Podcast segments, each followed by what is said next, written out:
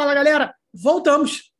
Eis que de quem do além, de onde não vem ninguém, surge o Próspero no ar no ano de 2022. Olá para você que me ouve, bom dia, boa tarde, boa noite. Se é que você trabalha com dia, tarde ou noite, não sei de que dimensão você fala, se você fala do multiverso ou não. Eu sou o Vinícius Chiotti, vulgo Ciossi, professor de História, Filosofia e Sociologia.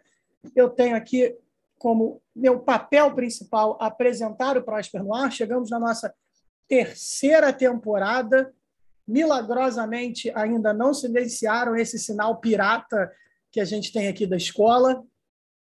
Mas estamos aqui no ano começo do ano de 2022, chegando na nossa terceira temporada do meu, do seu, do nosso podcast, o podcast do Colégio Curso Próspero, em edição de abertura dos trabalhos, né, início da temporada, porém é uma edição de abertura ao mesmo tempo extraordinária, porque nós sabemos que os tempos são complexos. A gente, no ano passado, por exemplo, fez o primeiro episódio da temporada com 2021 vai ser diferente, era o nome do episódio, porque não tinha nada de diferente.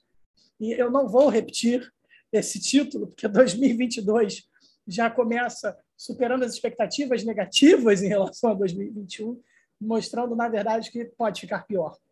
Mas antes da gente começar a discutir esses problemas e afins, eu, obviamente, eu tenho que apresentar a galera que faz o podcast comigo, nós somos uma equipe de produção muito grande, mas hoje temos apenas um, mas temos ele, o cara, o Barão de Magé, o nosso latifundiário favorito, o senhor das terras da Baixada.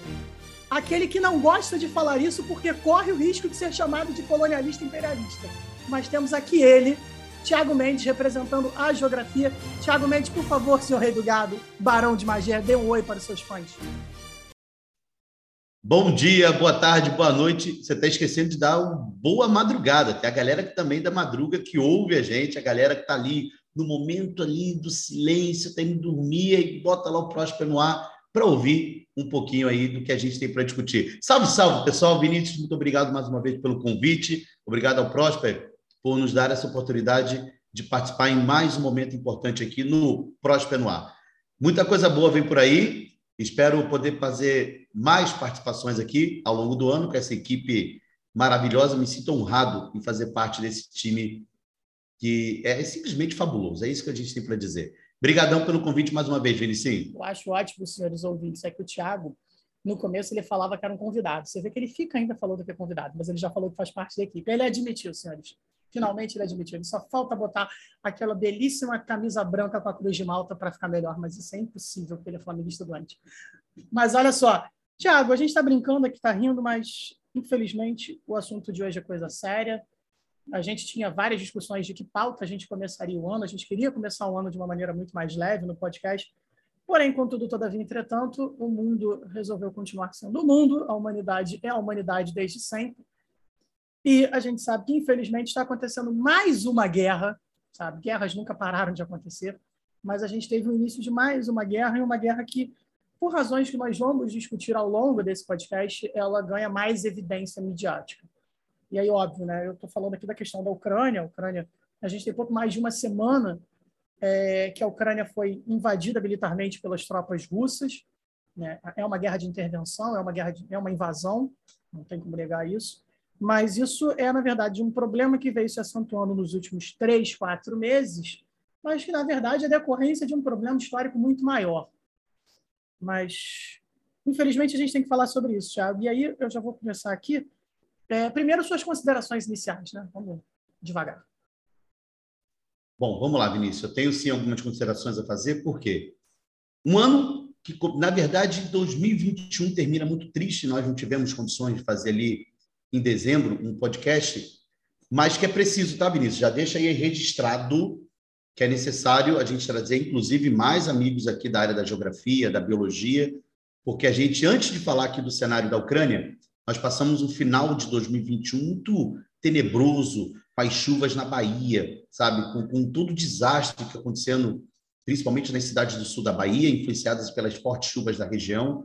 Em janeiro, as chuvas atingiram a região de Minas Gerais, em muitas áreas do centro-sul de Minas atingidas, e, infelizmente, é, há pouco mais de uma semana atrás, a cidade de Petrópolis foi atingida também por esse fenômeno das ondas de convergência do Atlântico Sul, sabe? Então, internamente, nós vivemos ainda à mercê de problemas sociais muito graves e que são muitas vezes intensificados pelos fenômenos naturais, são um fenômeno natural, sabe? Mas que acaba trazendo problemáticas sociais muito graves, como a que nós estamos acompanhando aí em Petrópolis, que fica aqui o registro, que fica aqui também as palavras de apoio, continuem ajudando quem pode ajudar. A cidade precisa se recuperar. É, a escola, o Prosper, falando aqui do Prosper, também realizando lá sua atividade de apoio, mas a atividade de apoio ela não pode acontecer apenas uma vez, ela tem que ter uma continuidade. Então fica aí o pedido da continuidade do apoio a esse cenário que é extremamente difícil. Né? Tem que se cobrar sim do poder público, mas se a gente puder fazer o nosso papel, isso é, é de uma importância muito grande. Então, e a gente, sabe, já fica até um bom tema para a gente poder estar conversando aí das próximas vezes uh, a respeito dessas situações, dessas transformações. Esse é um ponto. Um segundo ponto, Vinícius, é, a gente está vivendo um, um, momento cada vez pior, né? Uh, ainda não saímos de um cenário de pandemia do Covid-19, graças a Deus, com números aqui no Brasil muito reduzidos, né, em comparação ao que já tivemos. Né? Essa semana atingimos, pela primeira vez desde janeiro, um número de óbitos menor que 500, que ainda é muito alto, né, mais em vista do que já tivemos aqui ainda conseguimos provar o quanto a vacinação é importante, sabe? E estamos falando isso, Vinícius, porque quando a gente fala agora de Ucrânia, Rússia, toda essa situação instável que é vivida na área, é, a gente está gerando um número de refugiados muito grande, sabe? A gente está gerando um número de movimento migratório expressivo. Isso precisa ser ressaltado porque ainda não acabamos com essa pandemia, sabe? Alguns países já, inclusive, se movimentam para até possivelmente não receber esses refugiados por uma situação de não haver a vacinação, de não haver o controle sanitário adequado. Compreende? Então, é, é, importante colocar isso no contexto. Discutir o cenário, já vou já botar lenha na fogueira aqui. Discutir o cenário Ucrânia e Rússia apenas numa superficialidade, envolvendo gás natural, envolvendo só localização geográfica, eu acho que eu já até disse aqui, é muito superficial. Sabe? A gente tem que aprofundar um pouquinho o que isso vem trazendo já há alguns anos, o que vem acontecendo desde o cenário dos meados do século XX, sabe? O cenário que acontece em 2008, quando a Ossétia do Sul, o problema na Ossétia do Sul, Geórgia, Rússia, 2013 14, envolvendo o território da Crimeia, o Euromaiden, sabe? O movimento que acontece na Ucrânia antes sabe, da anexação da Crimeia pela Rússia, são cenários que precisam ser colocados, sabe, para se entender um pouco melhor o que está havendo hoje na Rússia e aquilo que para a gente é o central, as narrativas como estão sendo trabalhadas, sabe? A gente acompanhou, e aí fica aí mais uma pimentinha para a gente, Vinícius. A gente acompanhou essa semana a Rússia sofrendo sanções em diversas áreas, né? É, por exemplo, sofrendo as sanções com, com relação a jogos esportivos, a... e eu não quero aqui de forma alguma trazer nenhum tipo de defesa, pelo amor de Deus. Mas atletas russos foram suspensos, a seleção da foi suspensa da Copa do Mundo, já não vai jogar. Mas, por exemplo, a seleção dos Estados Unidos não sofreu essa sanção quando houve a ocupação no Afeganistão. A seleção estadunidense não sofreu essa sanção quando houve a ocupação no Iraque em 2003 mas a seleção russa sofre a sanção quando ataca o território ucraniano. De novo, eu não estou defendendo, isso não é um discurso de defesa, mas essas narrativas, eu tenho certeza que nós vamos desenvolvê-las, sabe? Precisamos fazer isso hoje para que não se fique numa superficialidade. É, é, é, esse é o ponto, certo? Então, a, a, minha, a minha, a minha introdução ela está sendo feita para a gente poder fazer essa avaliação histórica. Eu vou te passar a palavra mas a gente não pode deixar de discutir isso, não. Só uma leve explicação. Quando os Estados Unidos invade o Afeganistão, ele invade o Afeganistão após o Conselho de Segurança da ONU aprovar a necessidade de uma intervenção militar no Afeganistão. Tanto que os Estados Unidos não invadem o Afeganistão sozinho. Né? Os Estados Unidos, a Inglaterra, o Canadá, afins a Rússia e a China são favoráveis à intervenção no Afeganistão. Tá? Então, faz sentido os Estados Unidos não ser isso. Com relação ao Iraque, o, o problema é maior porque o Conselho de Segurança da ONU é contrário à intervenção no Iraque em 2003. A ONU não é favorável a essa intervenção e os Estados Unidos, mesmo assim, passa por cima e intervém. Tanto que a intervenção no Iraque é majoritariamente americana, você tem alguns ingleses alguns espanhóis, ainda que você tenha uma, por exemplo, Japão mandando médicos, a Eslovênia mandando gente, mas assim basicamente são os Estados Unidos e com poucas tropas de outras nações. É, teve apoio, teve apoio logístico japonês, teve apoio logístico australiano na época e até depois com algumas ameaças, depois foram retirados. Mas beleza, eu acho que você você faz apontamentos interessantes. A gente não não esquece os problemas que aconteceram no Brasil, óbvio que não. O problema é que a gente sabe que a relevância de um assunto, a, a palavra guerra La Guerra, mexe muito com, com, com, com, o senso comum, né? Porque é uma palavra que ninguém gosta de ouvir. É, é uma palavra que assusta. Né? O termo guerra sempre assusta na história da humanidade. Eu estava, semana passada, né, dada a gravação, conversando com a minha avó pelo telefone. Eu liguei para minha avó para saber como é que estava, aquelas coisas básicas. E a minha avó falou: Nossa, coisa horrível que está acontecendo na Ucrânia. Né? Eu falei: É, avó, é complicado. Eu não quero conversar com a minha avó sobre guerra. E aí a minha avó fez um comentário que é muito pesado, né? Que minha avó fala assim: "Ah, eu vi na TV as sirenes tocando e você não tem noção de como uma sirene, aquelas sirenes são infernais". E aí assim, você entende o quanto a guerra mexe para as pessoas, né? Minha avó está com 85 anos, a minha avó tinha era uma criança na, na Itália durante a, a, a guerra, né? Ainda mais a partir da, assim, tudo bem que a intervenção americana a entrada dos aliados na Itália se dá a partir de 43. Então, minha avó era uma criança, minha avó tinha oito, sete, oito, nove anos, enquanto os aliados estavam tomando a Itália do Mussolini e posteriormente dos nazistas. E a minha avó cresceu com aviso de bombardeiro, né? Aí você vê uma pessoa de 80 anos que quando vê na TV um vídeo de um anúncio de bombardeiro em Kiev, ela, né? A guerra, a guerra mexe, a guerra mexe com qualquer um em N condições. E aí eu acho que esse é um ponto interessante. Eu acho que a gente tem que. É, você apontou bem os problemas, eu vou seguir a gente tem que ter uma. Você que está nos ouvindo, né, no caso, não a gente, o Thiago, que a gente, graças a Deus, tem essa, essa visão boa. Mas você que está nos ouvindo precisa ter um entendimento seguinte: é, guerra não é legal. Eu falo isso como professor de história, porque toda hora que eu tenho que explicar Guerra Fria, Segunda Guerra Mundial, período napoleônico, períodos que envolvem grandes batalhas, as pessoas olham para minha cara e falam assim: ah, chegou na matéria mais maneira, principalmente Segunda Guerra Mundial. E aí eu te digo: não, não é a matéria mais maneira está longe de ser a matéria. Eu, como historiador, falo que está longe de ser a matéria mais maneira de explicar. Eu prefiro explicar Brasil colônia, e olha que tem escravidão, tem massacre de indígenas, do que explicar a Segunda Guerra Mundial. Explicar a história é você explicar o lado ruim da humanidade. Né? Eu vi um filme uma vez que dizia que a história é uma mulher carregando um balde atrás da humanidade, recolhendo todas as fezes que a humanidade está tá, tá excretando. E ela tem razão nessa colocação mas não é legal você discutir coisas que mataram milhões de pessoas e que criaram coisas surreais como dois ataques nucleares a duas cidades, o, holoca o Shoah, né, o Holocausto e por aí vai. Eu não, não gosto de discutir a Segunda Guerra Mundial e eu ainda tenho a prerrogativa de que minha família estava na Itália, minha avó perdeu meu bisavô por causa disso, foi preso em campo de, de concentração e afins. Eu não, nem, nem gosto de falar sobre isso, eu sei o que, que é. Né, e eu não tenho parentes judaicos, não antes que alguém fique com essa curiosidade. Mas o problema da gente é que a gente romantiza a guerra. A gente romantizou muito a guerra, o cinema americano romantizou muito a guerra. Né? Óbvio, porque existe uma narrativa de que os Estados Unidos venceram a Segunda Guerra Mundial, a gente sabe que é uma mentira, quem, quem venceu a participação soviética na Segunda Guerra Mundial é muito ela, ela é tão ou mais preponderante do que a participação estadunidense na Segunda Guerra Mundial mas isso é apagado por uma questão de Guerra Fria, então existe uma lógica de você mostrar que os americanos fizeram tudo aquilo, que a gente sabe que é um pouco de forçação de barra, fizeram, participaram, mas o teatro europeu é da União Soviética, e é ponto final nisso.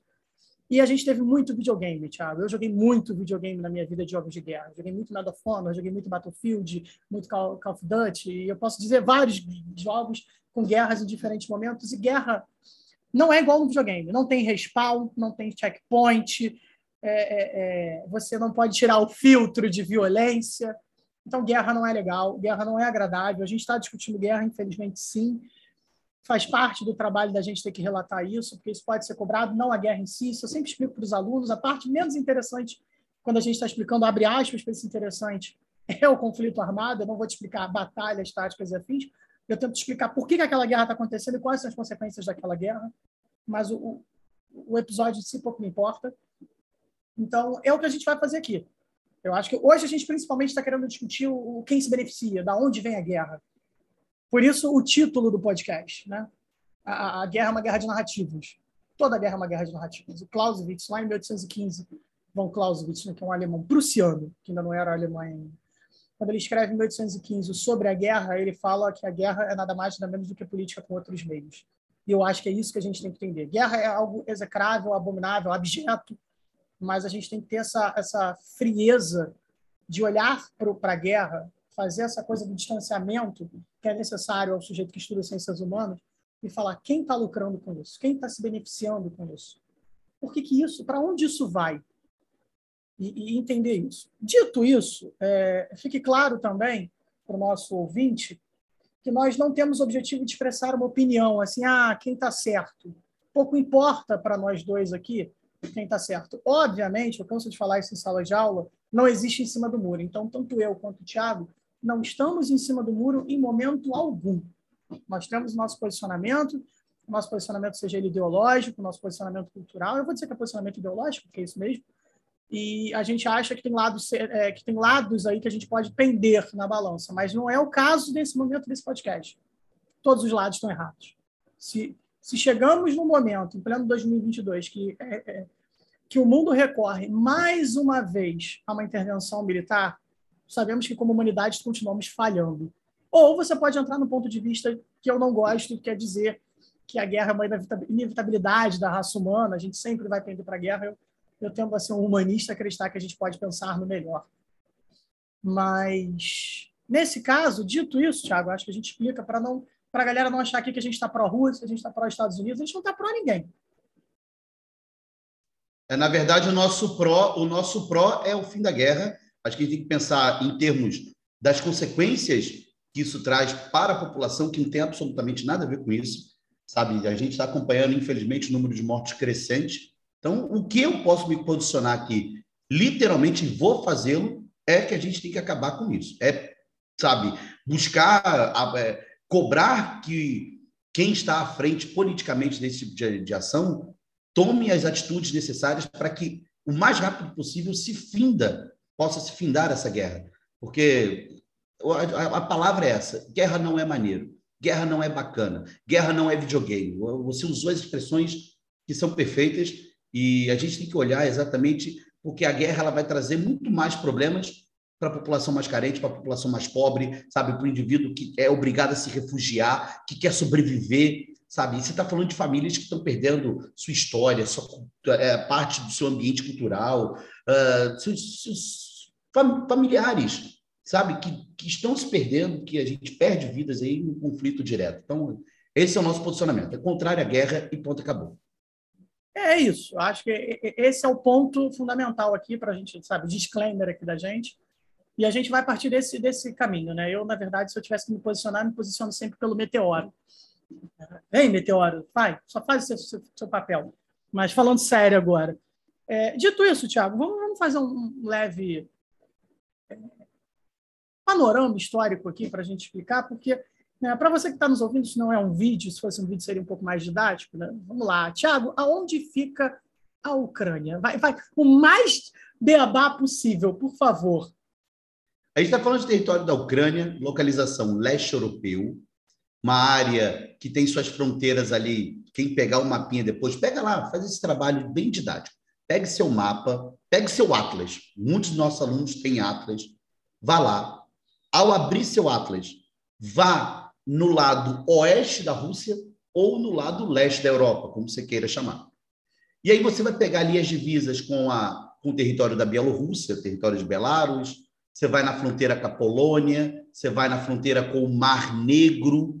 Localize no seu mapa, um ponto importante que a gente tem que falar hoje também do Mar de Azov, correto? Fica ali bem posicionado próximo ao território da, da, da Crimeia. Uh, dá uma olhada nessa localização, sabe? A Ucrânia é o país que faz fronteira, é um dos países que fazem fronteira direta com o território russo. Tá bom? Então, ali colado, fronteira, limite com limite. Então, Ucrânia, território fronteiriço russo. Tudo bem? Então, a posição geográfica está ali. É uma área que tem domínio de clima temperado continental, ou seja, é um clima que é marcado por estações muito bem definidas, é uma região que tem um solo, Vinícius, que é somente o solo mais rico do planeta, que é o solo chamado Chernozion. Esse solo ele, ele tem uma camada de matéria orgânica de aproximadamente quase um metro de profundidade, sabe? Não tem solo no planeta que se compare à qualidade produtiva do Chernozion. Isso traz também um aspecto importante para a Ucrânia, que a Ucrânia é um país, detalhe, com uma extensão territorial significativa. Dois, é um país que tem uma posição geográfica, como eu citei, com saídas para o Mar Negro. Tá? Isso faz com que a Ucrânia tenha escoamento da sua produção de cereais, da sua produção de alimentos para outras regiões, não só para a Rússia, mas que possam chegar, por exemplo, a territórios da Europa. Tá? É, tem ali a sua fronteira com a Polônia, que é uma parceira comercial do território da Ucrânia, do, do governo ucraniano, nesse caso tá bom? É uma área que tem passagens de gasodutos, uma boa parte dos gasodutos russos que chegam na Europa Ocidental, aproximadamente 66% desses gasodutos passam no território ucraniano. Tá? Então, mais uma situação aí de, de posição geográfica importante. E o que eu poderia colocar mais da geografia física da região, Vinícius? Ah, eu gosto sempre de colocar isso uma extensão territorial significativa. Se você olhar para os territórios da Europa, a Europa como um todo, ela, ela tem uma situação de países pequenos, territorialmente falando. Né? E a Ucrânia, ela destoa disso. A Ucrânia é um país com território, uma extensão territorial significativa, tá? e com essas situações que nós colocamos, né? de um clima temperado continental, de um solo muito, muito rico, de uma localização geográfica muito interessante, né? porque você está ali em direção tanto à Ásia quanto em direção à parte ocidental. Então, traz esse, esse aspecto geográfico que pode ser utilizado para a gente situar a importância desse território. Beleza. Olha só, é, a gente agora vai entrar num ponto curioso. Etnicamente falando, é, o, o leste europeu é eslavo, tá bom? Etnicamente falando, o braço étnico do, da, da Europa Oriental, abre aspas, ou do leste europeu, é, ele é eslavo. E aí, quando a gente olha para aquela região ali, Rússia, Ucrânia, fins, a gente tem uma, uma etnia eslava muito, muito fixa, né? que é esse eslavo. Como é que eu vou dizer? Porque você tem vários tipos de eslavo. Né? Você tem o, tcheco é um eslavo.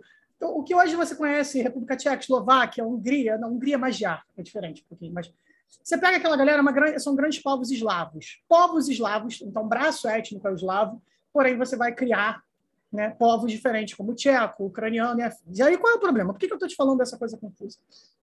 Porque quando a gente olha para essa relação entre Ucrânia, Rússia e entornos, e aí com entornos a gente pode considerar a Rússia branca ou Belarus, que é como ele se chama agora, a antiga Bielorrússia, que é nada mais nada menos do que Belarus é Rússia branca, em russo. É, e a Lituânia, a Estônia, a Letônia, a Polônia, uh, Bulgária, Romênia, pega parte da Hungria, a gente pega esse miolo aí. É, isso aí é um problema histórico muito grande. Assim, problema por quê? Porque você tem fronteiras que vão mudar, lados que vão mudar desde o começo. E aí, por que eu estou te falando isso? Eu vou voltar lá na Idade Média rápido, muito rápido, para você entender que quando a gente olha para a Rússia e a gente pensa na formação da Rússia, a formação da Rússia está intimamente ligada com a formação do que hoje você conhece com a Ucrânia e com o Belarus. Porque Rússia, Ucrânia e Belarus eles são constituintes originalmente lá no século XII para o século XIII, ou seja, então eu estou lá na Idade Média mesmo para valer. Na verdade, eu posso voltar para o século IX até. A origem está no século IX. Quando você tem o. Acho que é o Oleg, eu não vou lembrar agora o nome do sujeito, mas ele vai sair de Novgorod, Novgorod, uma cidade na Rússia, e vai dominar aquelas regiões ali, vai fazer o Rus de Kiev, tá bom? Ou como a gente pode chamar, a Rússia kieviana. Mas é a, a formação da Rússia, né, num passado, num, num pensamento romântico, e aí eu vou já dou um salto rápido para o século XIX, mas na ideia de construção de, de um Estado, de Estado-nação russo, a origem histórica vai para a Idade Média, aonde esse sujeito criou a primeira Rússia, que é o Rus de Kiev, que pega o que hoje você conhece como a Rússia, o Belarus, e a Ucrânia. Então, quando você olha para a formação cultural da Rússia, o que a gente tem é uma ideia para a Rússia de que é muito mais importante e, e assim culturalmente para eles a, a criação da Rússia, pegando esses territórios, né, o que hoje você conhece como Ucrânia, o Belarus e, e a Rússia em si, do que, por exemplo, a parte oriental, a parte asiática da Rússia, quando a gente pega, por exemplo, a Sibéria, Vladivostok, o, o, coração da Rússia é muito mais esse miolo aí. Óbvio, foi uma região que existiu até as invasões mongóis e foi se fragmentando lá na Idade Média. E ao longo da Idade Moderna e ao longo é, é, da Idade Contemporânea, esse miolo ali do leste europeu, e aí quando eu digo esse miolo, foca na parte europeia da Rússia, no Belarus e na Ucrânia, eles foram trocando de lados. Eles foram passando por vários domínios, por vários, até alguns poucos estados independentes. Por que, que eu estou te falando isso? Porque esse lugar já foi, por exemplo, parte dele foi do Império Russo. Né? A partir do Pedro Grande, esse território foi, foi trazido para o Império Russo. Né? A gente pensa assim, por que eu estou te falando isso? Né? Ah, a capital da Rússia é o quê, Tiago? Moscou, né? Obrigado por um silêncio constrangedor aqui. Mas, não sei. Mas a capital da Rússia é Moscou, mas Moscou é uma cidade recente para a Rússia. A ocupação de Moscou, Moscou é uma cidade que existe já lá no século XIX, quando Napoleão invade? Sim, mas ela é, é mais recente. Assim como São Petersburgo é do século XVIII também. Então, as cidades, principais cidades russas são mais recentes. Kiev não, Kiev é uma cidade medieval. Uh, Lviv também é uma cidade medieval, então a gente volta aí. Mas por que eu estou falando isso? Aí olha para o território da Ucrânia. Lviv, por exemplo, era da Polônia. Então, por exemplo, parte da Ucrânia foi da Polônia, que era parte integrante do Império Austro-Húngaro. Parte da Ucrânia foi da Lituânia, que também foi parte integrante do Império Austro-Húngaro. A, parte oriental da Ucrânia, parte leste da Ucrânia, foi do Império Russo. Então, assim, sempre foi é, uma coisa muito repartida, muito dividida. No século XIX, surgiu sim um movimento de criação de um Estado Nacional ucraniano, com essa ideia né, do, do, da, da, do braço do povo ucraniano ter uma representação. E aí repara que eu estou falando em quatro conceitos diferentes: Estado, nação, povo, cultura. Vinícius, desculpa te interromper um pouquinho, mas para o aluno que já estudou isso, ele se assemelha, não é idêntico, pelo amor de Deus, mas se assemelha à antiga Iugoslávia. Né? Como que a antiga Iugoslávia era tão repartida, lembrando que ela deixou de existir né, com os movimentos de independência que ocorrem ali, principalmente o pós-fim da Guerra Fria. Mas lembra muito esse, você contando esse cenário ucraniano, sabe, esse mosaico étnico que você tem na Ucrânia, lembra muito, remonta muito essa ideia da antiga Iugoslávia, não é isso? É o problema do leste europeu. Né? A Iugoslávia, a gente vê muitas semelhanças na questão da Iugoslávia quando a gente olha para os anos 90 e pensa na guerra de independência da Iugoslávia. Né? Mas a, gente vê semelhanças nesses tipos de problemas, porque a guerra de independência da Iugoslávia é uma coisa, sabe, os batalhões, os massacres que a Sérvia fez sobre a população bósnia, principalmente, é surreal. Mas vamos lá, volta para a Ucrânia, para aquele miolo. Então, eu estou te falando isso por quê? Estado é uma coisa, a gente tem um Estado ucraniano, o governo, as instituições, isso é o Estado ucraniano. Nação ucraniana remonta à construção de ideia de identidade nacional típica do século XIX, que é quando você olha para aquele povo, que é um povo eslavo, mas o que identifica eles como ucraniano? E aí o braço cultural vai trazer. Por isso que eu falei mais cedo que é romântico. E aí, no século XIX, eu acho que o início do problema está no século XIX, quando a gente tem um leste europeu multicultural, ainda que você tenha uma etnia eslava muito grande, você tem várias nações eslavas diferentes, e essas nações eslavas elas estão sendo dominadas por grandes impérios, o Império Austro-Húngaro e o Império Russo. São dois impérios que estão ali disputando o controle. A gente sabe, né, a gente de história sabe que a, o, o, sonho da Rússia, desde o século XVIII, quando a Rússia ela começa, o Império Russo começa a se consolidar com mais força, é ter uma saída para o Mediterrâneo, que ela nunca conseguiu ter. E a Rússia vai avançar em direção ao leste europeu com essa ideia da grande mãe Rússia. Olha aí um termo que o Putin trouxe há pouco tempo de volta. E a gente sempre lembra, quando a gente está vendo a Primeira Guerra Mundial, mas isso já existe no século XIX, a grande mãe dos povos eslavos, e sempre tentou se estender. E aí a gente tem um Império Austro-Húngaro tentando resistir. Por que, que eu estou te falando isso? Porque quando acaba a Primeira Guerra Mundial, a gente vê a primeira grande fragmentação desse território. E, e o que, que vai acontecer? com o final da Primeira Guerra Mundial, várias nações estão surgindo ali. Perdão, várias nações não, vários estados. Olha como é que isso confunde toda hora. Mas vários estados estão surgindo ali, como, por exemplo, a Polônia. E Lviv, que hoje é na Ucrânia, era da Polônia. Só para te dar um exemplo bom. Ao mesmo tempo, quando a guerra está acabando ali 18 para 19, a gente tem um acordo, se eu não me engano, de Trianon, que é o que ser o Trianon e Lausanne, que vão separar o. Não, Lausanne não, Saint-Germain-Laye, que é o que vai separar o Império Austro-Húngaro, que um é com a Áustria, o outro é com a Hungria. E a gente tem a formação desses novos estados. Ao mesmo tempo, a gente teve a Revolução Russa um pouquinho antes. E o Lenin, ele tem uma coisa que o Stalin, por exemplo, discordava, tá vendo que eu estou indo pesado hoje, Thiago, na situação. Porque o Lenin ele vai, ele vai ser muito mais, ele vai criar a União Soviética como uma república federativa. Então ele dá independência às várias nações do Império Russo, tornando essas nações estados constituintes do Império do, do Império Russo, não, perdão, da União Soviética. Antes eles eram províncias do Império Russo, agora eles passam a ser estados da federação que é a União das Repúblicas Socialistas Soviéticas.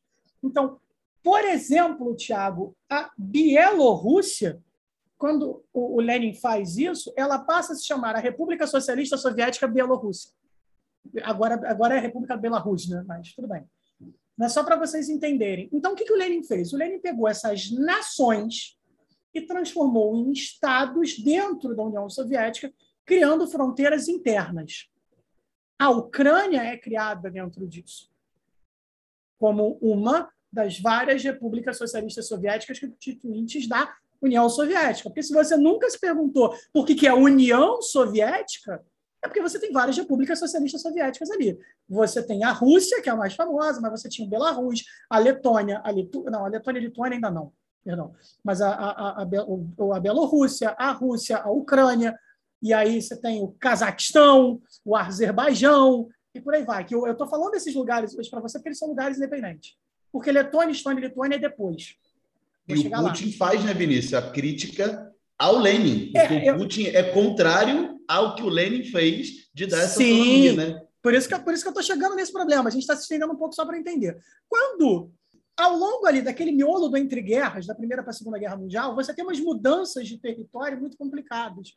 É, esse histórico de ocupação no leste europeu não é novidade, tá? A gente pensa, por exemplo, muito marcante para os nossos alunos, na Alemanha nazista, com Hitler invadindo os sudetos da Tchecoslováquia, resolvendo uma conferência de Munique. Que tem um filme novo do Netflix interessante sobre isso. Ainda que deu a ideia do Chamberlain, que era o primeiro-ministro inglês, um grande herói e tal, porcaria nenhuma, né? Ele foi um covarde. Aceitou a decisão do Hitler ali numa boa.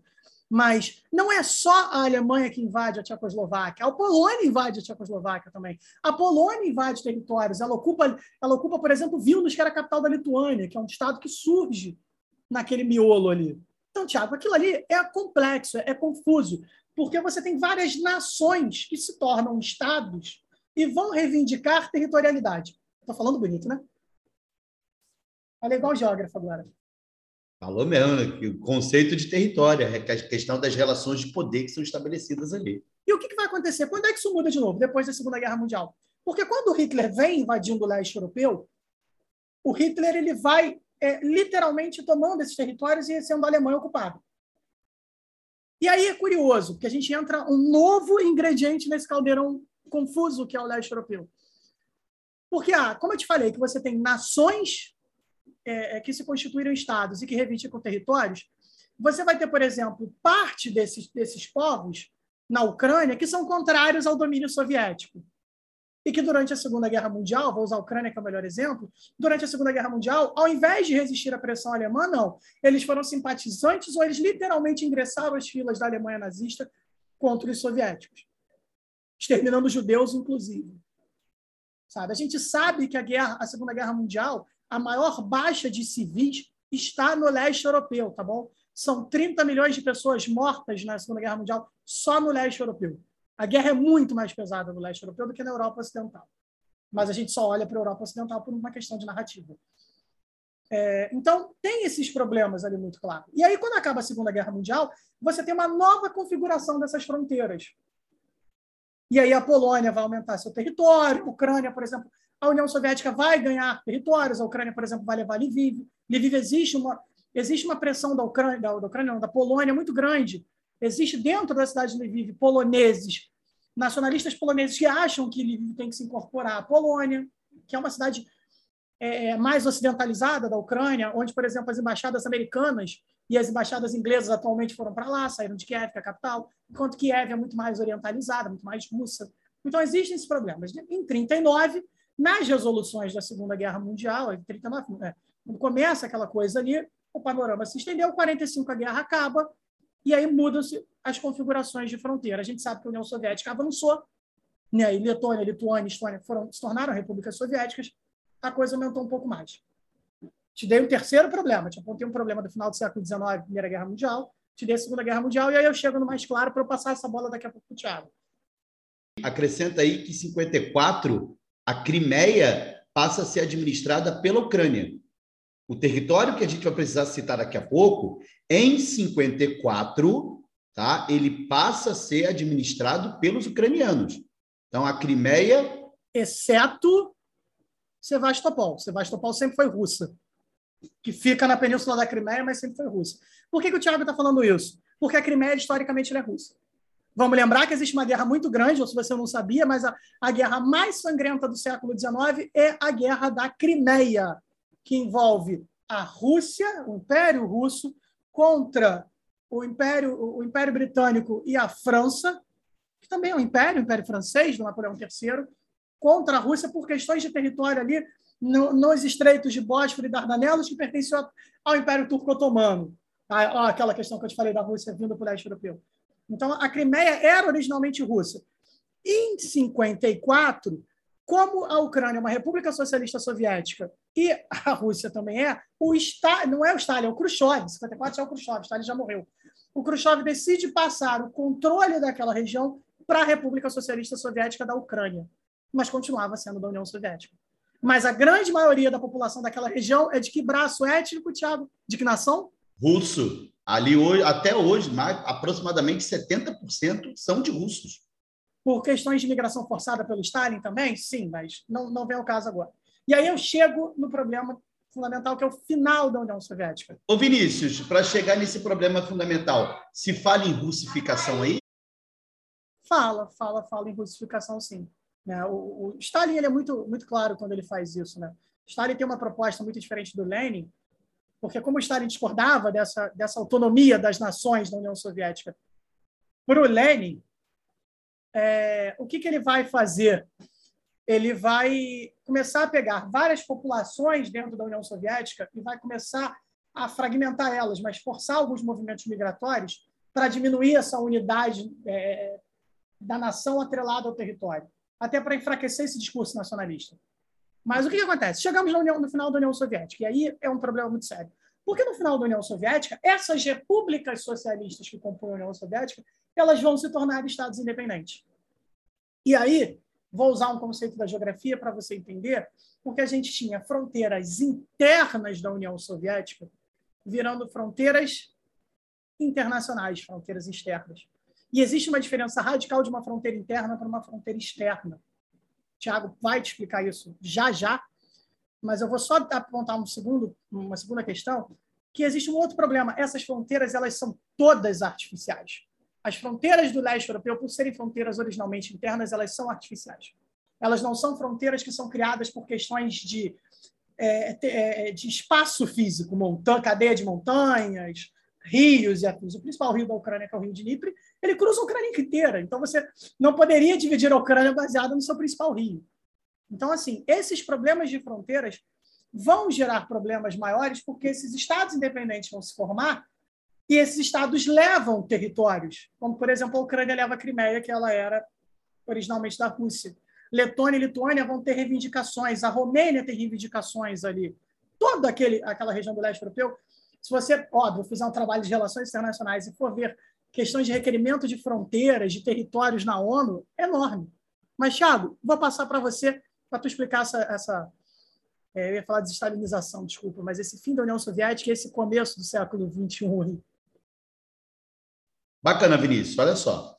A gente chega aqui ao contexto né, de um cenário que a gente pode chamar até de um cenário da neoglobalização não sei se a gente pode usar essa expressão, ou o atual estágio de globalização a partir da década de 90, com um cenário em que nós acabamos com essa bipolaridade, teoricamente falando, e entramos numa multipolaridade. E a partir daí, é claro que a gente está vivendo uma região do leste europeu cada vez mais confusa. Uma região que está vivendo os conflitos né, da guerra da Bósnia, a guerra do Kosovo, os movimentos de independência crescentes. E um detalhe importante: uma Rússia economicamente frágil. Né? Com o fim da União Soviética, a criação da comunidade de Estados independentes, em que Letônia, Lituânia e Estônia não vão fazer parte diretamente ali, a Rússia já se mostrava muito frágil economicamente, sabe? E isso fazia com que vários movimentos internos né, te ganhassem força na busca pelos seus movimentos de independência, pela busca da sua autonomia, certo? E na Ucrânia isso não é diferente. Na Ucrânia, isso eu acredito que a gente possa colocar aqui, que ele se estender, ele foi um pouco mais longo, na verdade, ele demorou um pouco mais a acontecer. Até porque ali no território da Ucrânia, nós tivemos governos muito alinhados ao Kremlin. Até o governo recente que tivemos ali, 2012, 2013, né, o Viktor Yanukovych, como é que é a pronúncia do, do presidente, tu, Vinícius? Tu abusou, Victor... né? Eu lá sei pronunciar é. russo, ucraniano. Mas é, o, é alguma coisa assim, eu, vamos imaginar que seja esse, né? Mas é o Victor, o Victor eu sei que é, Yanukovych, que eu, eu acho que é essa a pronúncia correta. Ele é um cara muito alinhado ao governo Putin. Tanto é que, naquele momento, o Putin não se manifestava em momento nenhum em anexação de territórios, influência direta, sabe, do, do, do, dos movimentos pró-Rússia que existiam ali. Mas voltando um pouquinho, então a década de 90 é marcada por esse por essa expansão de políticas neoliberais, é bom que isso fique claro, é marcada por uma fragilização do, da econômica da Rússia, numa, num, num cenário de recuperação, até mesmo observando, com os movimentos de independência, os movimentos pela busca de autonomia crescentes.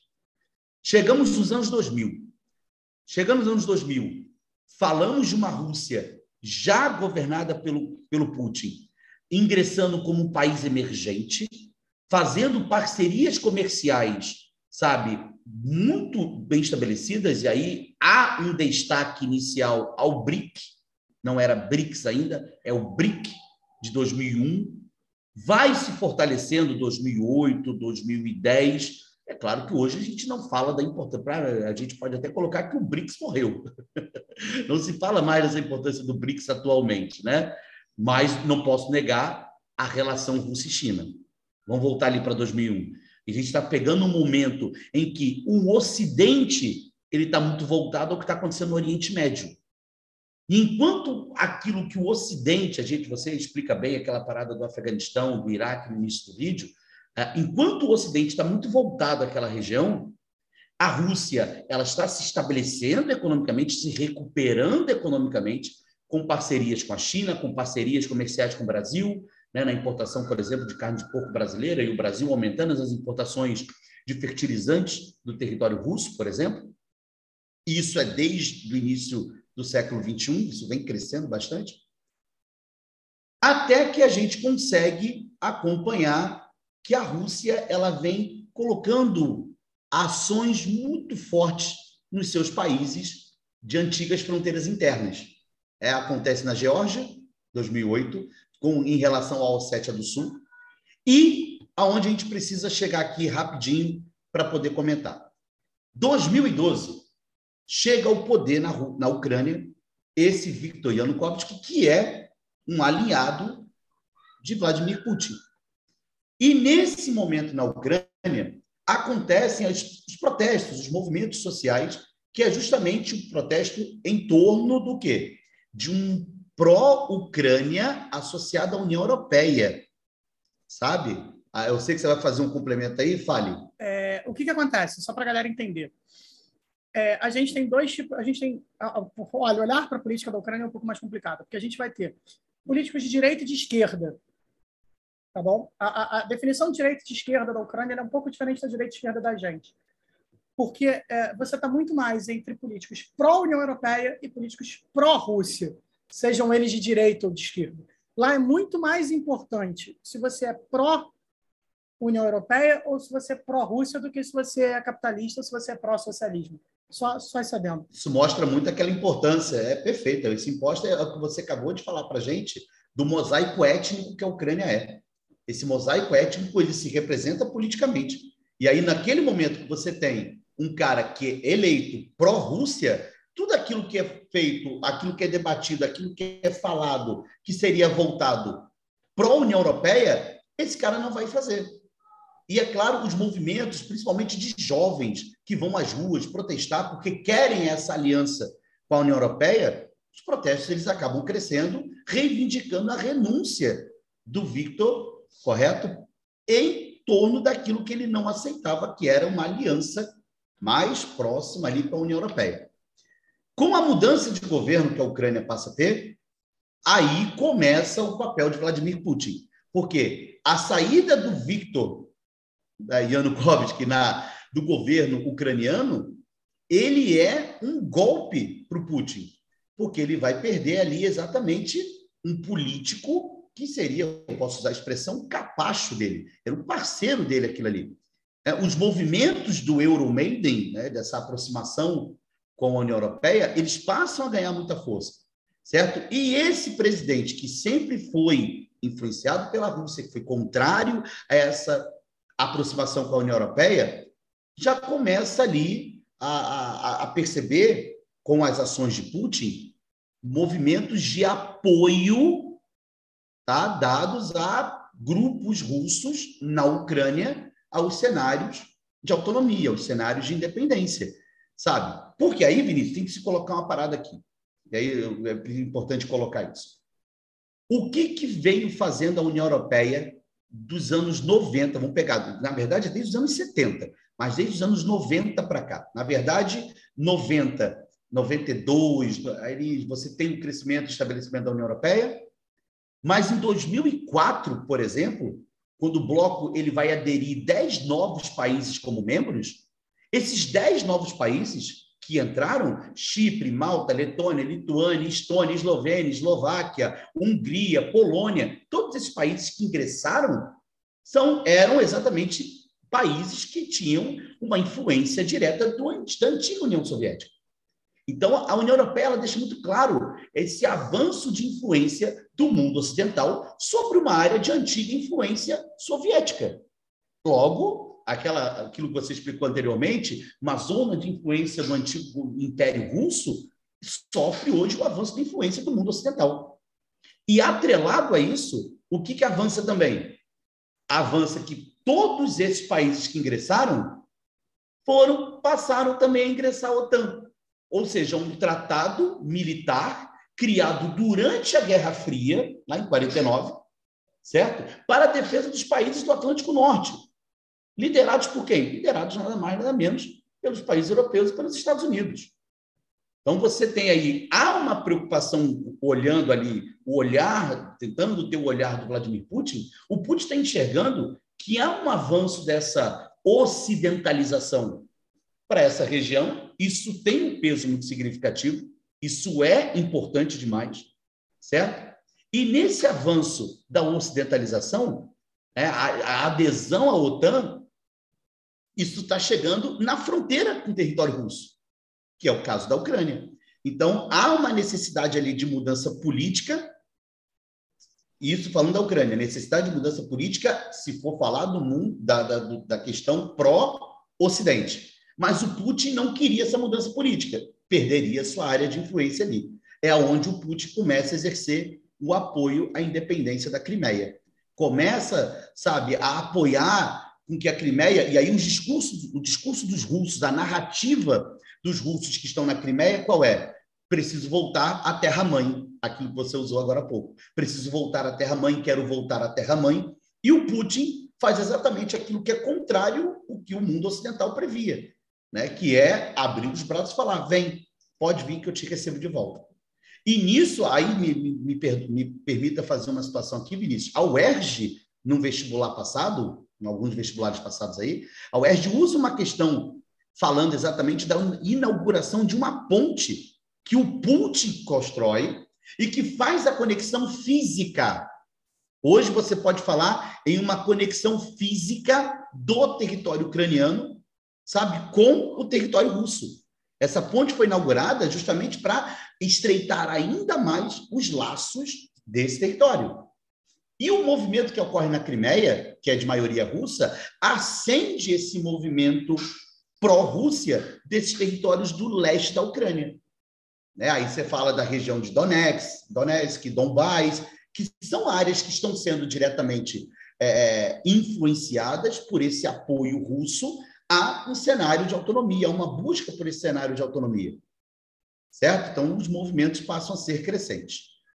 Então, Vinícius, falar desses movimentos pró-Rússia que estão acontecendo ali no leste europeu nesse momento é um cenário que vem acontecendo já desde 2012, com, essa, com essa questão da aproximação uh, de uma Ucrânia em relação à União Europeia, com esse movimento do Euromaiden, sabe, da queda do presidente ucraniano, que era pró-Putin, pró-Rússia, e a mudança política não agrada o Kremlin.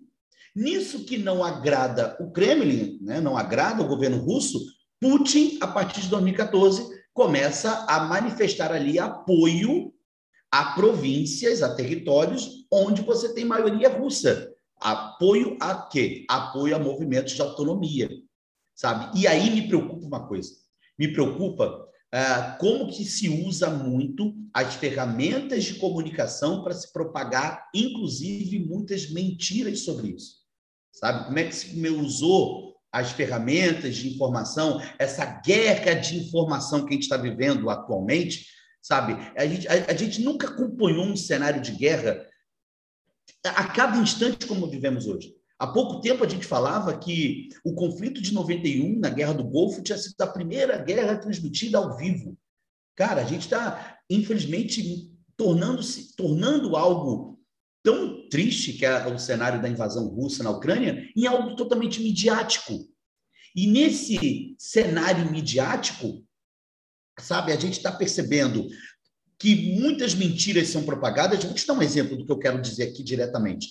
É, Desde o final do ano, né, você tinha nas, nas várias mídias de comunicação a fala de que existia a preocupação de uma possibilidade de invasão russa à Ucrânia. O Putin, em vários momentos, veio a público em vídeos gravados, nunca ao vivo, em vídeos gravados dizendo: não, nós não faremos isso, não, não faremos, não faremos, não faremos, e de repente invade o território. Sabe? E de repente impõe sabe? A, a isso, já havia ali movimentos militares na fronteira com a Ucrânia. Isso já era anunciado, sabe, desde alguns meses atrás. E se intensificou agora nesse período do ano. Sabe? Então, usou-se muito a partir das ferramentas de comunicação como algo estratégico para uma ocupação imediata. Sabe?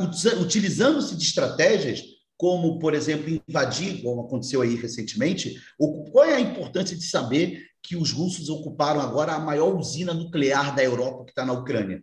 É porque quando você invade o território e você deixa esse território, por exemplo, sem energia, você não tem produção, você tem crise de abastecimento, você não tem comunicação acontecendo. Então é mais fácil você invadir um território esvaziado, não só economicamente, mas esvaziado também de recursos para uma dominação plena.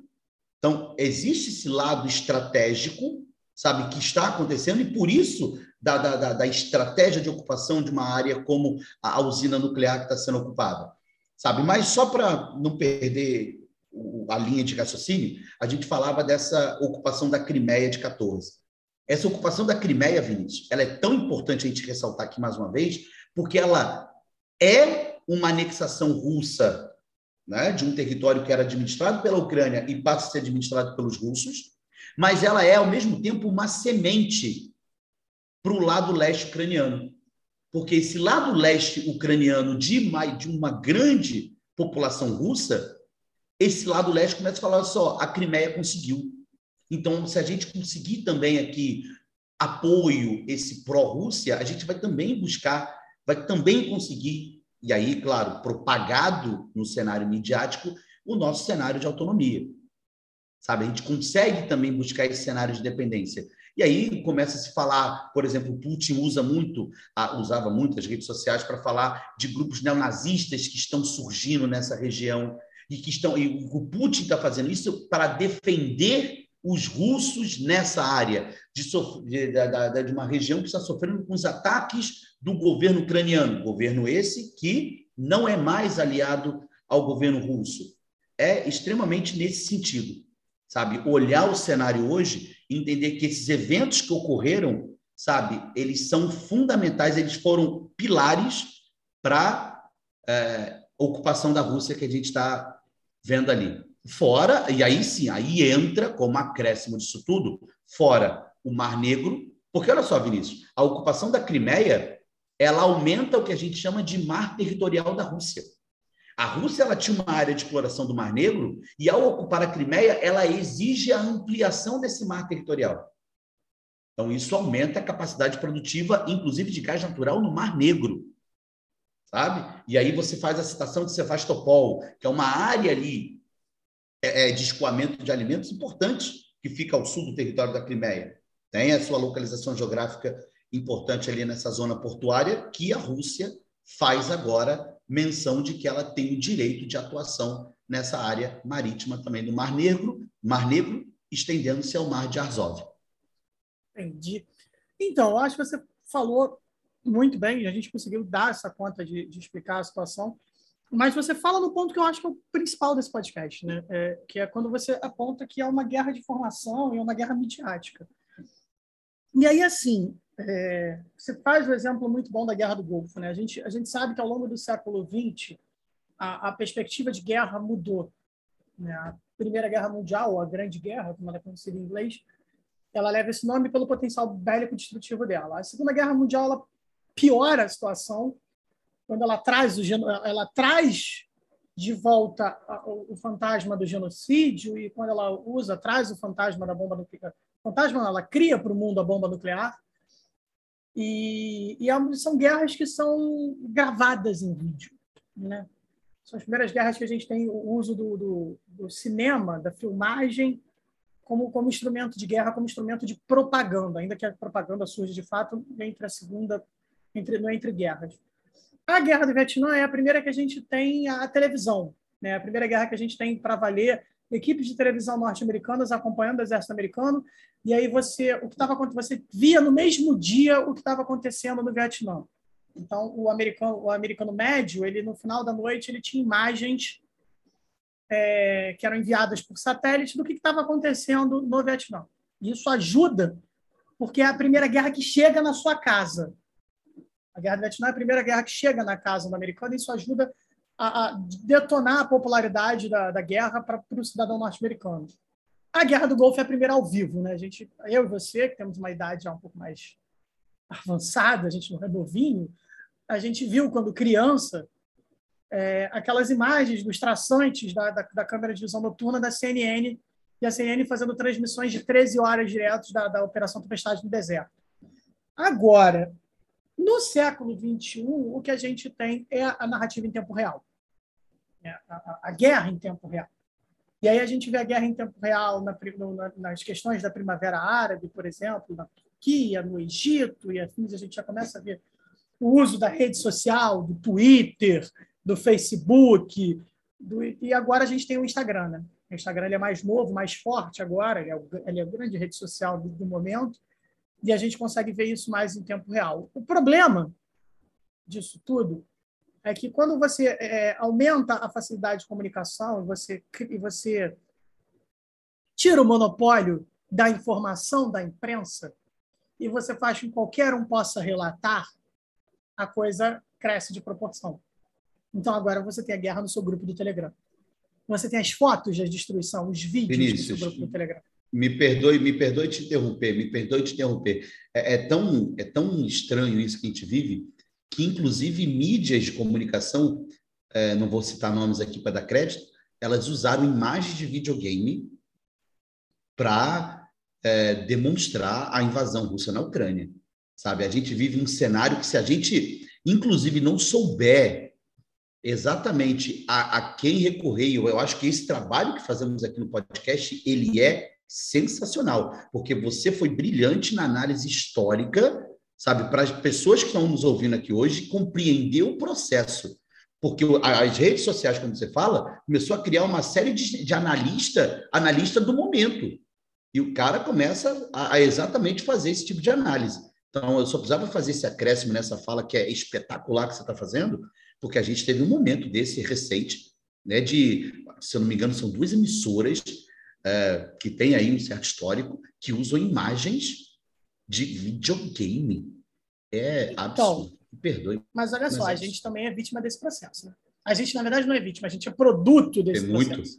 Muito. Porque o que a gente está fazendo aqui é um podcast. E aí, óbvio, como nós dois somos professores, a gente tem um, um, esse podcast é criado com uma ideia de educação. A, a ideia aqui é fazer com que o, o nosso aluno, o nosso ouvinte, que não necessariamente é nosso aluno, tenha o mínimo de conhecimento e ele faça o que nós fazemos, e isso é necessário, que é ir além. Né? E, e, esse é um problema. Por isso que, por isso que eu digo que o problema está na, na guerra de informação. Porque você fala do analista de internet, isso é importante. Porque não é porque eu ouvi dois, três, quatro, cinco, seis podcasts, não é porque eu vi sete vídeos no YouTube que eu sou um especialista em Ucrânia. Não, você não sabe nada. Assim como eu não sei nada, o Thiago não sabe nada. A gente não está emitindo opinião, porque eu não tenho capacidade para emitir opinião. O Tiago não tem essa capacidade para emitir opinião. Por quê? Porque a gente fez história, a gente fez geografia, beleza. Mas a gente estudou leste europeu como foco na nossa, na nossa faculdade? Não. Minha especialidade, eu sempre deixei muito claro, é Rio de Janeiro, século XX. No início, no final do XIX, início do século XX. Tiago é especializado, a especialidade do Tiago é geografia agrária. Né? Ele vai falar do trigo da Ucrânia. E olha lá, sabe? Eu na faculdade, vou falar, posso falar por mim, não pelo Tiago, mas é, na faculdade eu tive pouquíssimas matérias que traziam textos e traziam histórias do leste europeu ou histórias do Oriente no geral. Por quê? Porque a nossa faculdade, a nossa formação é eurocêntrica. E aí um eurocêntrico, pô, mas a Rússia, a Ucrânia estão na Europa. É, a aula de eu tive uma disciplina, Vinícius, eu tive uma disciplina, Geografia Regional dos Continentes 3. uma disciplina que falava sobre então, isso. E aí o Thiago está aqui para servir, né, é o que eu estava falando. E aí você está na Europa. Ah, mas eu, tipo, a história da gente, a geografia da gente é eurocêntrica, mas a Ucrânia está na Europa, senhores. A Rússia está na Europa.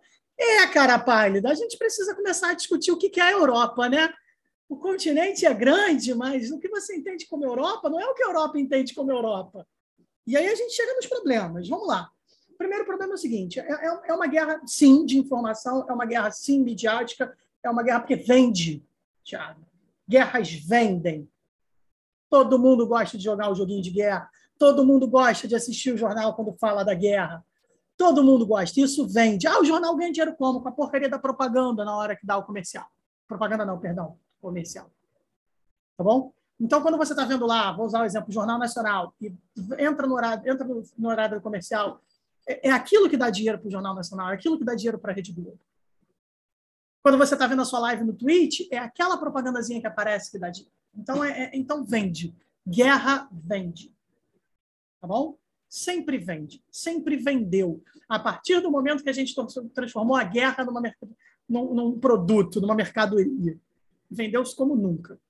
E aí o problema é o seguinte: é, a gente vai para o segundo ponto, que é quem se beneficia. A gente tem uma guerra que é muito clara, que é uma guerra entre sobre duas perspectivas completamente diferentes: o mundo ocidental e o mundo oriental. A Rússia é o mundo oriental. É uma lógica que foge e sempre fugiu historicamente, culturalmente, da lógica da Europa Ocidental. Senhora, o que você quer dizer com Europa Ocidental? França, Reino Unido, Alemanha, Itália, Grécia, ah, Países Baixos, os nórdicos. Isso é Europa Ocidental. E a Rússia sempre fugiu dessa lógica. Tá bom? Eu, eu, há poucas semanas, uma, duas semanas, eu, eu explicando Grécia e Roma, Tiago, eu perguntei para os meus alunos do terceiro ano o que, que é o Ocidente. E aí eles, ah, a gente sabe. Eu falei, então me diferencia o Ocidente e Oriente. Eles viraram para mim e falaram assim, ah, o meridiano ali dividiu o Ocidente e Oriente. Eu falei, então você está onde? Ah, a gente está no Ocidente. Eu falei, ah, então você se considera ocidental. É, então você não é ocidental. Parabéns para você que está me ouvindo você não faz parte da cultura judaico-cristã ocidental que o Bin Laden tanto perseguiu. Porque o Ocidente não nos considera Ocidente. Se você sair daqui do Brasil e for para os Estados Unidos, você é olhado como um latino, um cucaracha, é super preconceituoso esse termo que eu usei. Se você for para a Europa, você vai ser olhado mais uma vez como um latino e não como europeu. Ah, mas senhora, se eu posso ser louro de olho claro, tipo minha família, não vai ser olhado da mesma maneira. Eu sou ítalo-brasileiro, eu sei que se eu pisar na Itália, eu não sou considerado italiano. Formalmente, eu tenho todos os direitos, mas eu vou ser tratado como italiano? Não, porque eu não tenho fenótipo italiano. Eu sou um latino-americano, com muito orgulho, por sinal. Então, quando a gente fala em mundo ocidental, senhores, por favor, aprendam isso. O mundo ocidental diz respeito à Europa Ocidental, que eu acabei de falar, os Estados Unidos, o Canadá e a Austrália. O Oriente diz respeito ao leste europeu, Rússia, China, e, e Japão e afins. E aí temos nós, o limbo, que é a América Latina, e a África, que, se depender do Ocidente, ela é abandonada.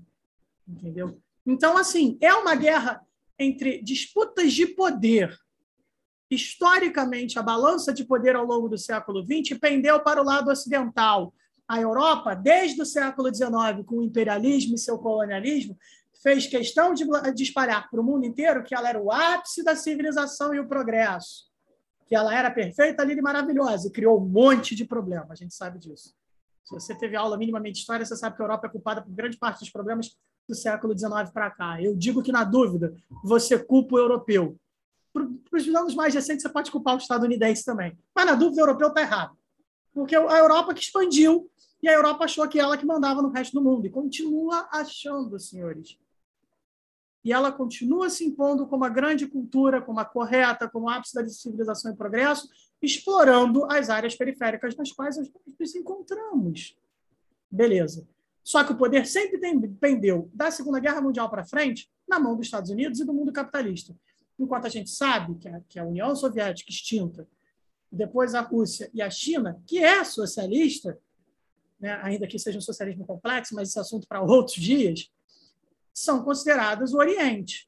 O poder nos últimos anos está mudando, senhores, porque os Estados Unidos está em declínio. Eles não gostam de ouvir isso, mas a verdade é que economicamente os Estados Unidos está em declínio porque a China assumiu o protagonismo econômico. E a China vem nos últimos 20, 30 anos buscando assumir um protagonismo político também. Seus aliados, a Rússia, vem junto. O Putin assume o poder em 99 numa Rússia e ele dá uma declaração emblemática, Tiago está aqui pra, de testemunha que viu, aonde ele falou que a Rússia voltaria a ser a grande Rússia que era. Por quê? Porque o final da União Soviética, para a população russa, ele é muito decadente, ele é muito triste, é um sonho que acabou. A União Soviética não foi essa Coca-Cola, nossa, horrível essa comparação com Coca-Cola e União Soviética, mas não foi essa coisa toda glamurosa que ela pretendia ser. Tem seus acertos e tem seus muitos erros tá bom? A gente não pode passar o pano. Mas para a população russa fica aquela sensação de, de abandono, porque crescer para a população russa nos anos 90, que cresceram naquela, naquele mundo soviético. Você tem declarações, eu já vi questão de vestibular, é, se não me engano, até da UERJ, textos que mostram que o russo acreditou que a coisa ia melhorar e o desemprego explodiu pós-União Soviética.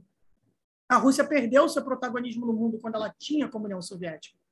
E aí o Putin assume o poder e fala: não, a gente vai voltar a ser o que é. A gente vai voltar a ser uma nação forte. E é uma nação que historicamente sempre foi forte, foi um império russo.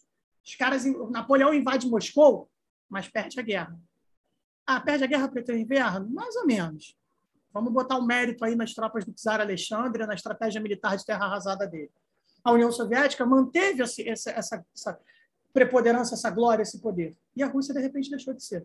E aí o Putin vem nos últimos anos tentando crescer esse poder. Então, por que, eu estou enrolando tanto? Não estou enrolando. Estou te mostrando que é um discurso de poder. E um poder que ficou muito claro, o Thiago falou, com essa, o avanço da União Europeia ameaça o poder da Rússia. E principalmente o avanço da OTAN, que foi criada numa lógica de Guerra Fria, como o Thiago falou, e nunca parou de expandir suas fronteiras e suas bases militares no entorno da Rússia. Ainda que, lá em 90, lá em 90 quando a Alemanha se unifica, a União Soviética aceita a unificação da Alemanha pelo lado ocidental, mas o, o que fica negociado no acordo boca a boca, porque não foi escrito, e Michel Temer já nos ensinou que o que importa é o que está escrito, que palavras vão. A galera aí deve estar tá dando uma gargalhada ouvindo isso, mas o combinado era a OTAN não se expande em direção ao leste europeu. E aí, pasmem, senhores, a OTAN só se expandiu. Quando, quando cria-se a comunidade dos Estados independentes, rapidamente Estônia, Letônia e Lituânia pedem para participar da OTAN, porque são países pequenos, temiam uma retaliação da Rússia. Depois a Polônia pede. Depois da guerra da Iugoslávia, em 92, a Croácia entra para a OTAN. Então, a OTAN está sempre se encaminhando em direção à Rússia. E isso sempre foi. E a Croácia passa a pertencer à União Europeia em 2013 não só a OTAN, como o bloco europeu. Aí a expansão é econômica e militar. Isso é problemático, senhores, porque essa questão de fronteira do mundo socialista para o mundo, mundo capitalista na época da Guerra Fria era tenso. Finlândia era capitalista, a Áustria era capitalista. Agora, pergunta se a Áustria e a Finlândia são da OTAN. Tiago ficou em silêncio. Por quê? A Finlândia criou um tipo de diplomacia no século XX, que é, que é a finlandização que é a ideia de se manter neutro. Por que, que a Áustria e a Finlândia não quiseram entrar para a OTAN na Guerra Fria? Porque sabia que no momento que virasse a OTAN, está na fronteira ali, ó, vai botar base militar ali, vai tomar uma passada de rodo. E nunca quis, que é o problema da Ucrânia. Ah, a Ucrânia tem o direito de, de escolher o que ela quer. Concordo, senhores, a autodeterminação dos povos está aí.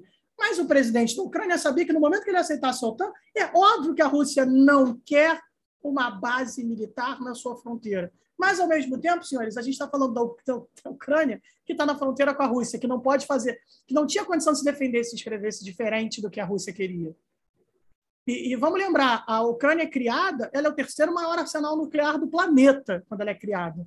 Só que ela é obrigada a, tratar, a assinar o Pacto de Lisboa e ela, tem, ela passa todo o seu arsenal nuclear para a Rússia.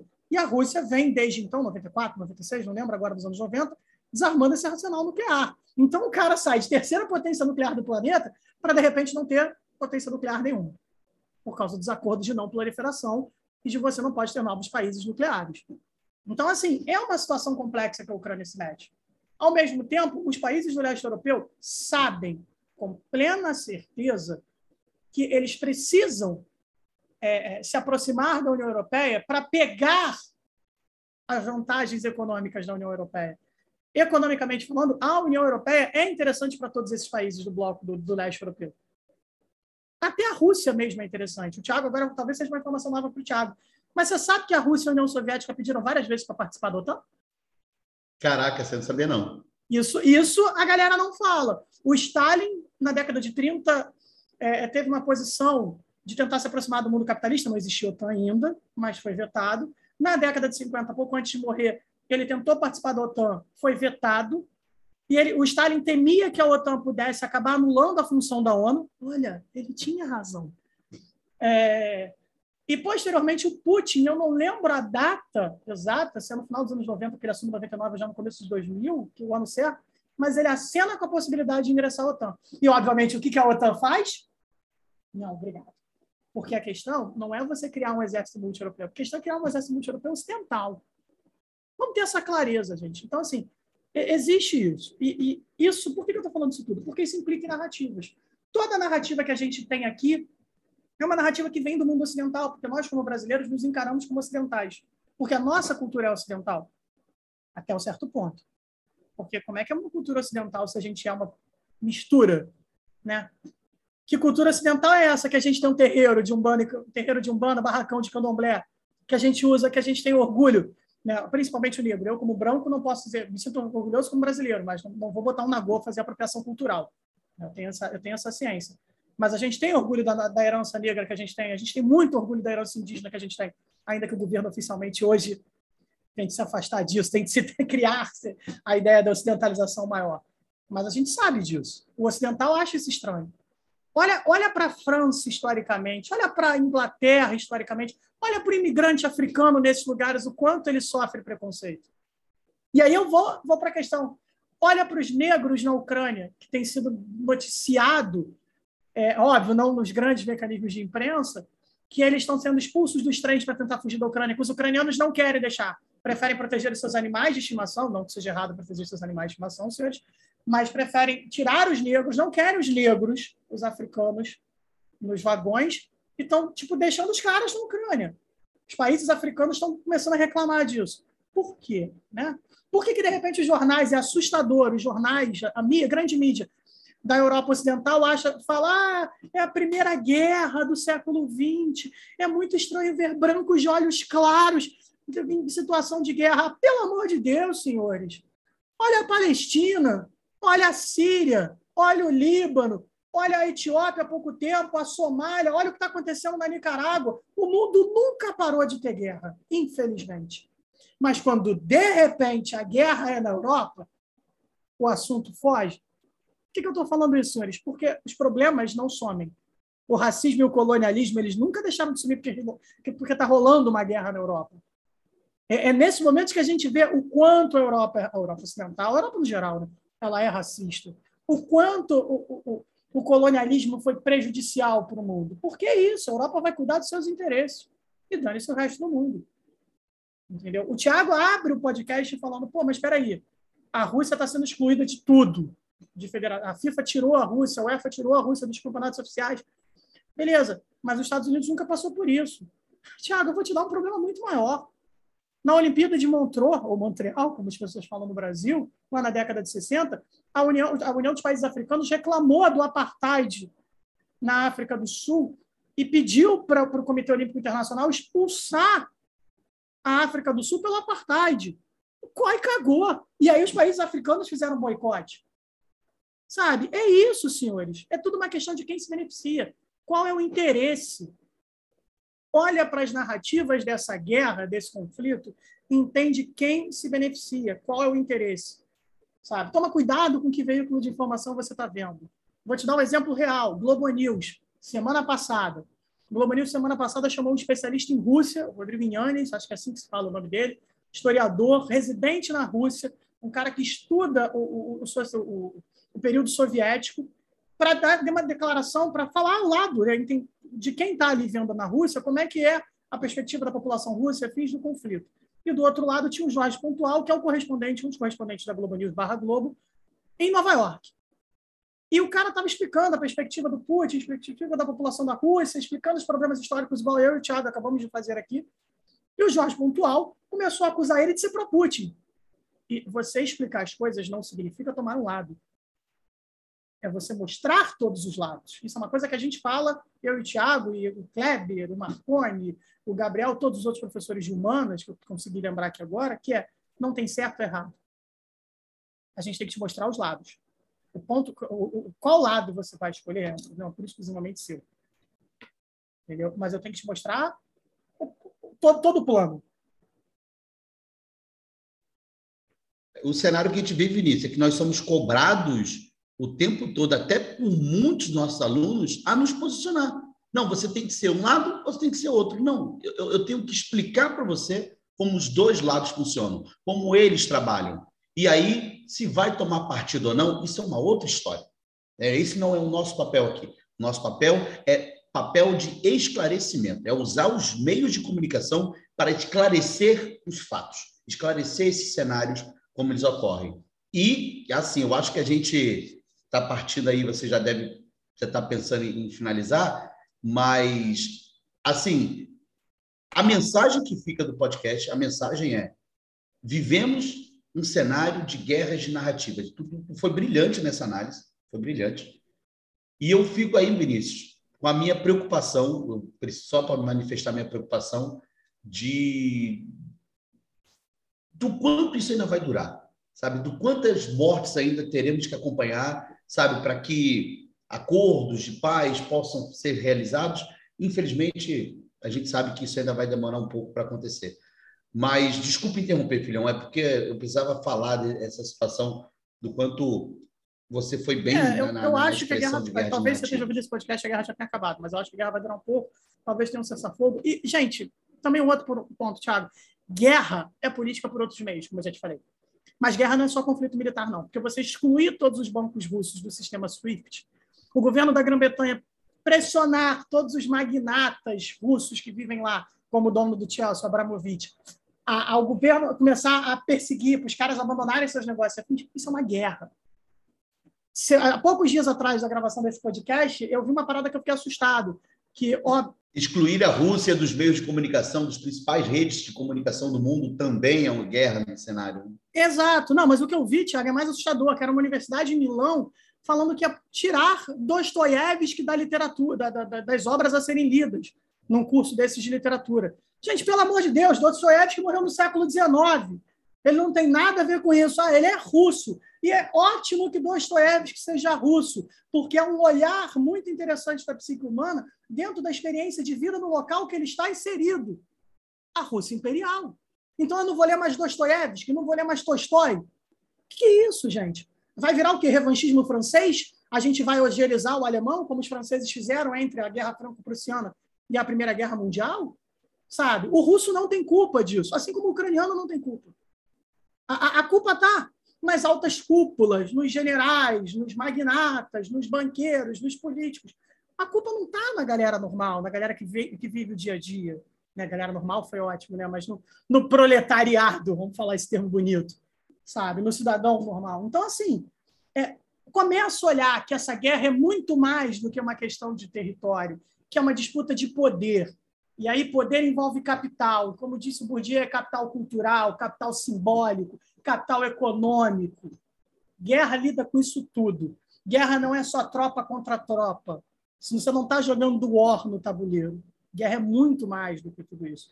O conflito armado diretamente na Ucrânia pode acabar agora. Entendeu? Mas essa guerra pela disputa de poder simbólico, essa guerra por narrativas, ela vai continuar. E eu acho isso muito importante para você que está ouvindo a gente, entender quem se beneficia, o que é dito, principalmente o não dito, o que está nas entrelinhas. O, o, ano começa mostrando para a gente que, mais do que nunca, quanto mais informação a gente tem, mais acesso a gente tem, mais a gente tem que saber olhar para essa informação. Informação não pode ser consumida como, como você consome um snack. Você não vai ali na rua e compra, ah, me vê um, um uma barra de chocolate, ou me vê uma coxinha. Eu gosto de usar coxinha.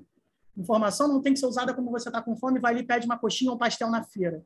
Informação é muito mais do que isso. Você come a coxinha e fala, pô, como é que eu aprendo a fazer uma coxinha? Ou não é uma coxinha que vai me alimentar, mas uma boa feijoada.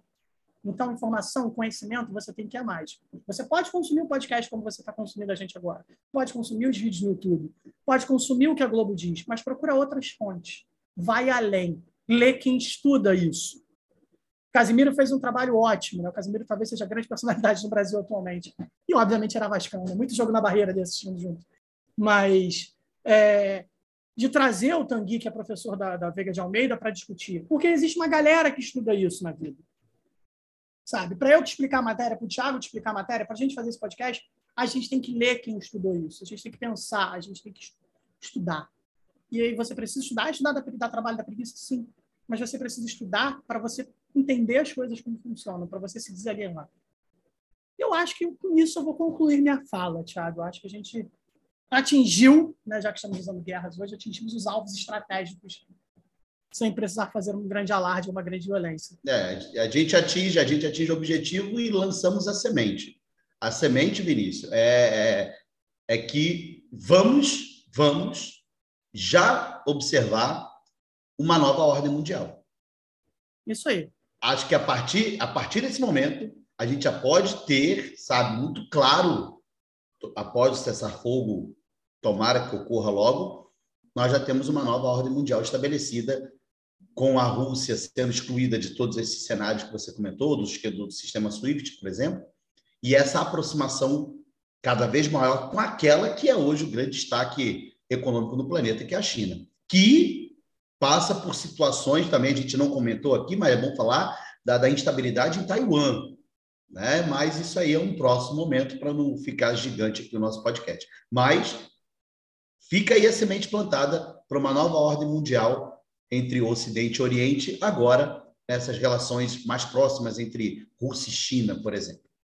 É isso, senhores. A gente acredita então ter feito o, o, atingido o nosso propósito. É, eu vou agradecer aqui mais uma vez a presença do Tiago. Tiago, membro, membro permanente do, do Próspero no ar, ainda que ele fique com essa coisa de conflito e tal, mas tudo bem. Tiago, se as pessoas quiserem te acompanhar nas redes sociais, por favor.